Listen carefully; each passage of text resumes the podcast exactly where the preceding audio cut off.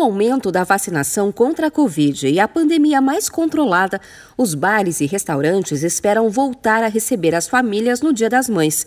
A Brasel, a Associação Brasileira de Bares e Restaurantes, calcula que, em comparação com o ano passado, a média de faturamento no setor durante o próximo final de semana deve aumentar em 30% nas principais capitais. Esse é um número próximo ao período anterior à pandemia. O avanço da vacinação contra a Covid e o fim das restrições impostas pela pandemia favorecem a expectativa de alta no segmento econômico.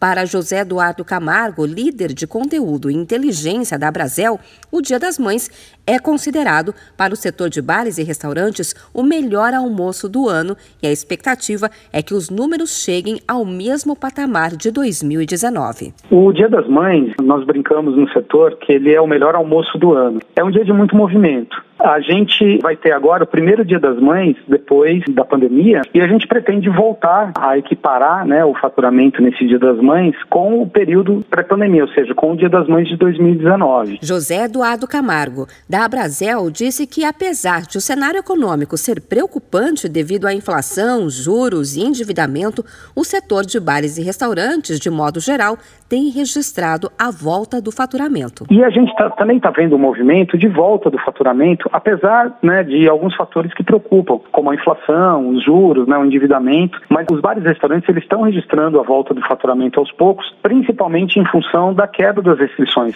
As cidades com as melhores expectativas de aumento no faturamento em bares e restaurantes, na comparação com 2021, são Brasília, com 60%, Fortaleza, com 35% e Recife, com 20% de alta.